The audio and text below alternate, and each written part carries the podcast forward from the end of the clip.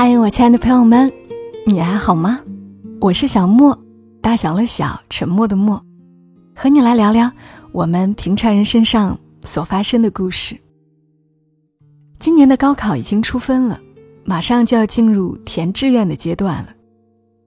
之前我看到作者刘墨文在高考期间发过一个微博，他说：“高考是人生相对最公平的一次竞争，重视它。”也要理解他。很多人依靠高考改变自己的人生，但它不能完全决定我们的人生。同样重要的还有填报志愿，但报志愿这事儿经常被轻视。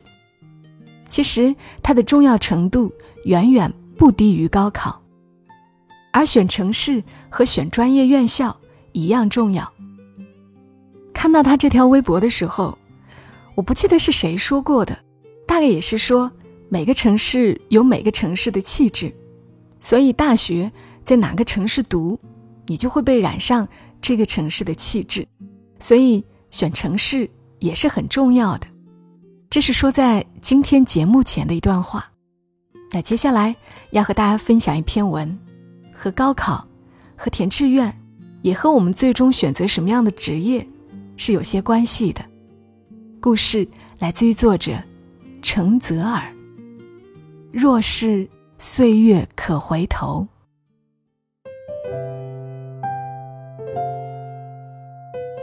十八岁那年夏天，他参加高考，水平超常发挥，分数自然漂亮，一家人乐坏了。正在出差的父亲，甚至连夜赶回家。准备共同打好志愿填报这第二场硬仗。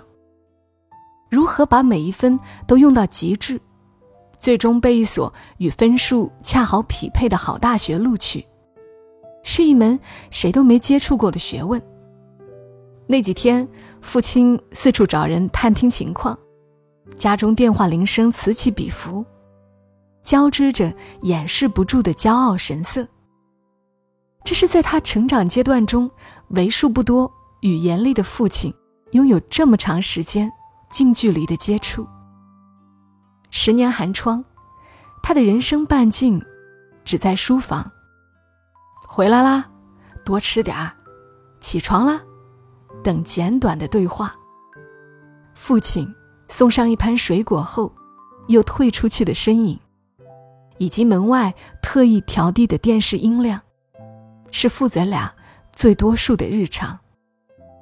其实他的心里是有些委屈的、不甘的。他憧憬过无数回，要当一名记者，早就看中了某所传媒学院。明明未来属于自己，为何在这么重要的人生抉择时刻，管了自己十八年的父亲，又要跳出来横加干涉？但大人的看法。确实底盘很稳，认为这个分数完全可以冲刺九八五高校，理科更好就业。这是不争的事实。最终，胳膊拧不过大腿，碍于父亲过来人的权威，他机械地勾选上那些陌生的专业，与少年时的梦想背道而驰。结果，志愿专家的指导全是狗屁。父亲无比看好的王牌专业分数空前高涨，他被调剂至法学系，一个在理工类见长的院校里，纯粹为凑数而新开的边缘专业。人生最长的暑假，阳光日日沸腾，他整个人却犹如冰封雪国，整日闭门不出。父亲计划安排一场旅行犒劳儿子，细心做了海南七日游攻略，却被他一口回绝，以示抗议。看着原本自以为是的父亲，如今像一只斗败的公鸡，他心中滋味难解，也不知是后悔占了上风，还是怨恨更多一些。大学开学，他被任命为学习委员。才知道自己是全班最高分，唯一的理科生。看着室友纷纷竖起大拇指，是围观珍稀动物一样的赞赏眼神。神情讪讪的他，不觉得有什么可骄傲的。折翼之鹤落入鸡群的失落感，像细胞分裂一样不受控制，继而癌变为人生被耽误的无尽恨意。不爱一门专业，处处都是掣肘，逻辑严密的法理学，他学得很吃力。稍微一恍惚，又不知道老师讲去哪一页了。在班上，他很快泯然众人矣。刑法学还挂了科，补考低空惊险飘过，学霸光环很快消失。知道儿子难过，父亲常常打来电话宽慰，为他分析专业前景，告诉他李叔的儿子在北京当律师，月薪五万了。你就别为自己开脱了，专业选错了就是选错了。他一句话怼回去，挂断电话。这种事后诸葛亮行为，和画出伤口再贴纱布没有区别，根本于事无补。从大一到大四，就业压力始终像一块巨石。作为精英者的竞技场，法律就业门槛很高。法律职业资格考试作为第一大考，让人乖乖脱一层皮。饶是他拼尽一切，总算夺得一张入场券，也要承受漫长艰苦的实习期。带着对未来的恐慌，他苟延残喘的毕了业。情绪消极的工作境遇不会好到哪里去。新人先从最底层的律师助理开始。他只有每天八十块的生活补贴，却要承担文印、归档、保洁、取快递等所有杂活，还要被带出去陪当事人喝酒，低眉折腰争取案源。不快乐的时候，他总会懊恼：如果当初不是父亲多事，今日的他会不会过上不一样的生活？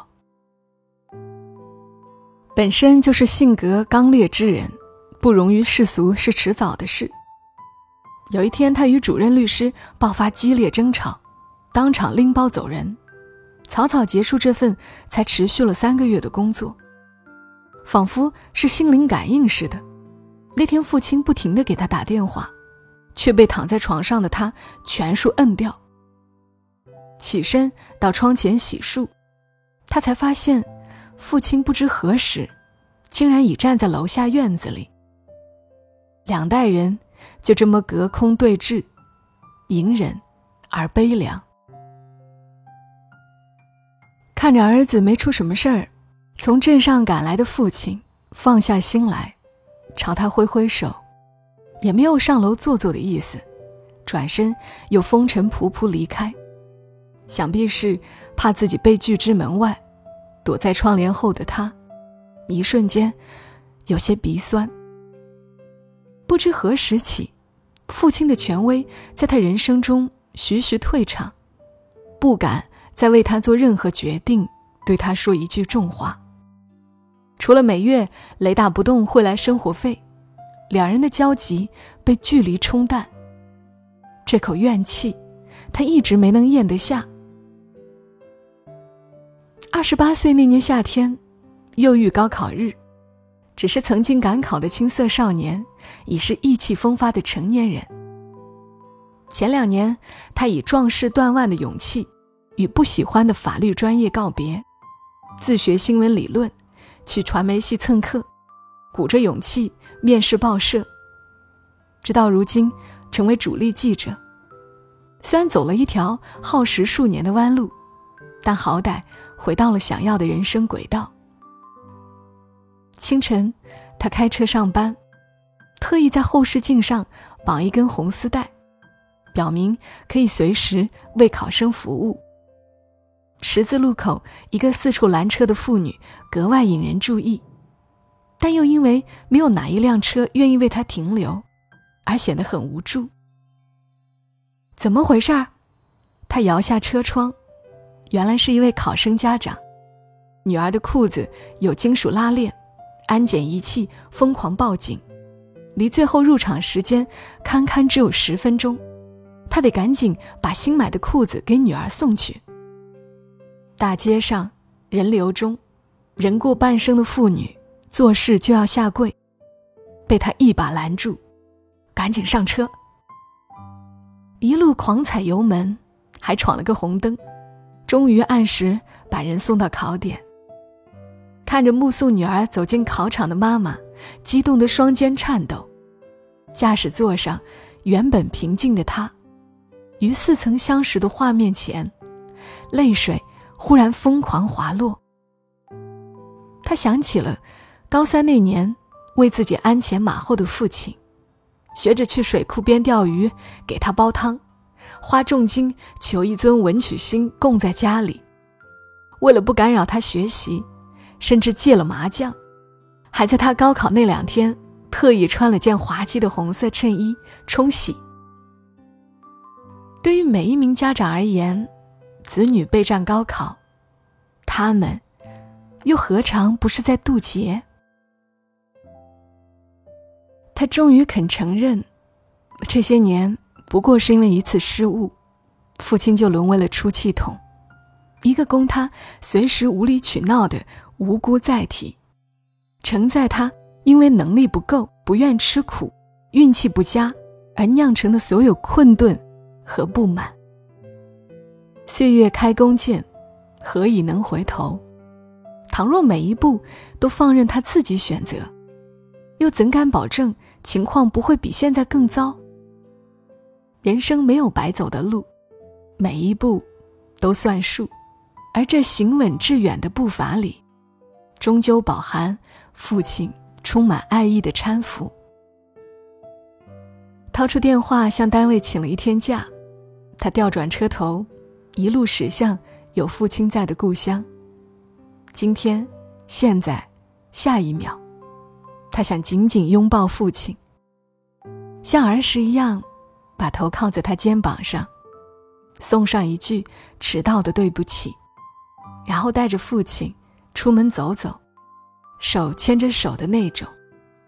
因为家乡栀子已盛开，一片香雪海。又是栀子花开的季节，在这个季节里，希望有人种下希望，也希望有人能与自己，能与家人和解。谢谢作者陈泽尔，我是小莫，感谢你听到我。祝你今晚好梦，小莫在深圳，和你说晚安。